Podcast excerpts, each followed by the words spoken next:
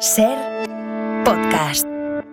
Con arroz bonito, con tomate. Bueno, vamos a hablar un poquito de cocina, Rafa, si te parece bien, con nuestro chef Francisco Hornillo. Buenas tardes, ¿qué ¿Qué tal? tal? Buenas tardes. ¿Qué tal? ¿Qué tal, foodies? Muy bien, muy bien. ¿Qué tal? Vienes de viaje, ¿no? Me he enterado.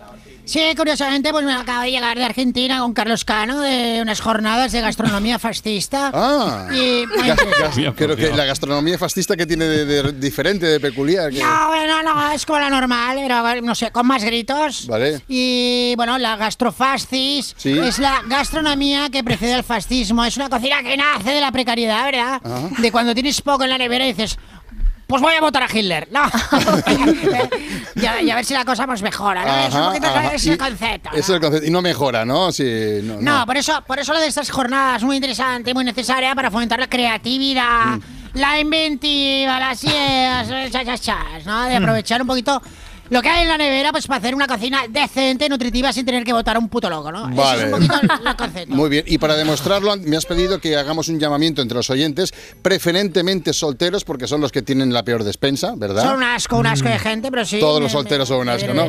Bueno, para que nos digan qué es lo que tienen en la nevera, en esas precarias neveras de soltero, sí, y tú ¿no? te comprometes a elaborar un menú como Dios manda con eso, con lo que te Sí, digan, un poquito cocina de sobras, ¿no? Chas, chas, chas, con un poquito, con, con- con lo que sea. Quiero demostrarles que con cuatro mierdas, pues puedes hacer un manjar digno de reyes, digno de los egipcios. de- Ojo, ojo, te, compro- te comprometes a hacer un... Sí, Egipto, sí, sí, un manjar digno de reyes. El reto es difícil, ¿eh? Pues vamos con el primer eh, mensaje que nos ha dejado Pancho. Pues sí, hola, soy Pancho y sí, acabo de abrir mi nevera y tengo pues, medio limón y una cebolla, lo juro, nada más.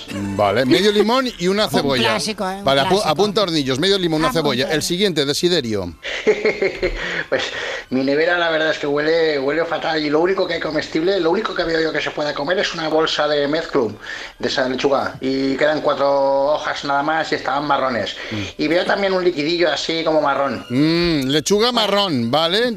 Lechuga marrón, medio limón y una Lechuga cebolla. marrón. La siguiente es Bea, de Beatriz. Soy Bea y a ver, yo no tengo nevera porque no creo en ellas, pero sí que tengo un frutero en la cocina con solo una manzana, pero veo que tiene un agujero y hay un gusanillo dentro. No sé si esto... Mm, gusano, Francisco, un gusano. Bueno, pues no, mejor, mejor, porque eso es mucha proteína, proteína de calidad, además, mucha fibra, poca grasa, ideal. Venga, ¿no? vamos Ideal, con, con el, nutritivo. con el último. Ana Mari. Sí, me gustaría que, que Arcano pues hiciera un. No, no, joder, ya está, basta, quita, que no, que manía con Arcano, que Arcano no está siempre. Bueno, con esto te apañas, ¿no? Medio limón, una cebolla, una manzana y un poquito de lechuga marrón, ¿no? Improcook, Improcook, ¿no? Se llamaría esto, Improcook. Improcook. Pues mira, como ¿no? hace Arcano, tienes que improvisar con los elementos que te dan los... No, como Arcano no, como Arcano no, ¿eh? Arcano lo que hace es improvisar unas coplillas con rima, Ya. ¿vale? Que no sirven para nada. Y yo lo que hago es poner comida en la mesa de una familia, que no es lo mismo, ¿eh? No, bueno, de acuerdo, no lo es. Bueno, con estos cuatro elementos que nos han dado los oyentes, tú dices que vas a hacer, ojo, dijiste un manjar digno de reyes, ¿vale? Ah, Pues improvisa, ¿qué hacemos? A ver con eso. Al lío, venga, va. Pues mira, vamos a hacer lo siguiente, la manzana la vamos a guardar para el final, ¿vale? Sí. Cogemos la lechuga, cortamos la cebolla, lo mezclamos, exprimimos encima el jugo del medio limón que comentaba el primer oyente y lo vamos a meter todo en un bol, chas, Vale. chas, chas, todo mezcladito. Agarramos una escopeta, nos vamos al monte, colocamos el bol con los vegetales y echamos el gusano dentro, ¿vale? Que se mueva, eso es importante, que se mueva, que crea la atención, que busque atención. Esto traerá un jabalí, cuando se, acerque el jabalí le metemos dos tiros, patapam, patapam, lo vamos a pelar, lo visceramos y con un palo pues lo vamos a atrasar de norte a sur. Ajá. Lo colocamos encima del fuego, le metemos la manzana en la boca, le damos las vueltas hasta que esté perfectamente asado y voilà, ¿no? Como veis, es un plato que se come el mismísimo Napoleón. Sí, señor. Bueno, bueno, bueno.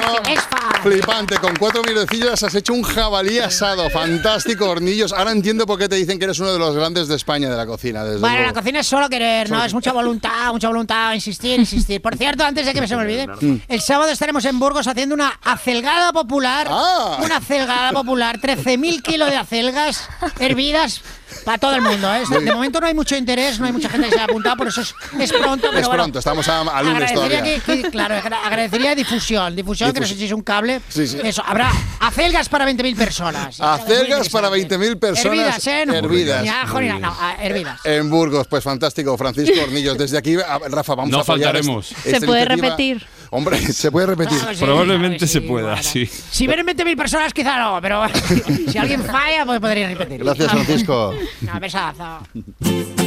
Para no perderte ningún episodio, síguenos en la aplicación o la web de la SER, Podium Podcast o tu plataforma de audio favorita.